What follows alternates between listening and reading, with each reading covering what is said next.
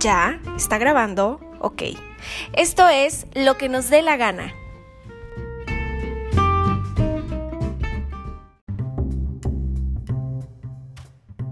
No es lo mismo decir, te fueron infiel, a te pusieron los cuernos. La primera es sutil, ligera, pero real. La segunda es dura, hiriente y ofensiva, pero ¿qué creen? También es real. Si te ha tocado estar en esta situación y eliges decirle a esa persona que le fueron infiel, bienvenido, eres del club de los eufemismos. Los eufemismos son términos que se usan para reemplazar algo que queremos expresar, pero que puede resultar un tanto duro o malsonante a los oídos de las demás personas.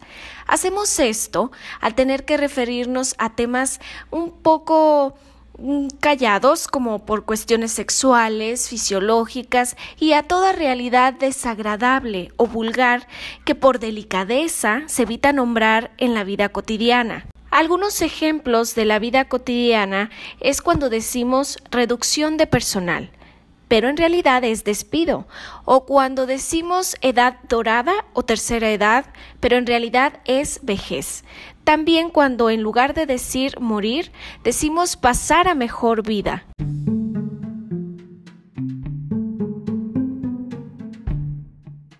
Pero los eufemismos también se vuelven una especie de escapatoria cuando no sabemos qué hacer en nuestras relaciones amorosas, cuando somos menos directos para decir qué queremos, cómo lo queremos y por qué lo queremos, pero también para dejar a alguien. ¿Cuántos de ustedes aplicaron o les aplicaron el ya no hay química en una relación de pareja, cuando en realidad es ya no te quiero. Los eufemismos también pueden manipular y no solo lo puedes utilizar en tus relaciones cotidianas, sino que son los preferidos de los discursos políticos.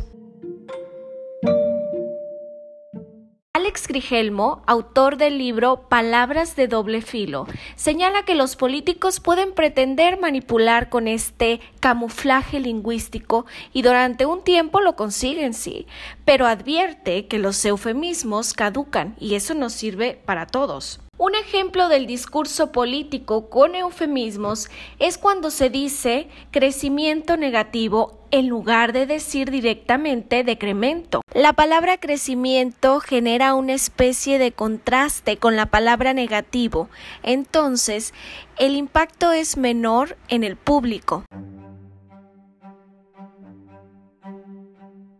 Los eufemismos están ahí para alimentar el discurso políticamente correcto.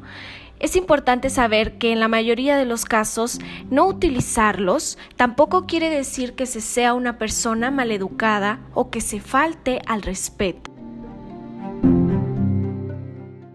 Por el contrario, habla de una personalidad más real y en muchos de los casos puede ayudar a generar un impacto más directo, inmediato en la otra persona.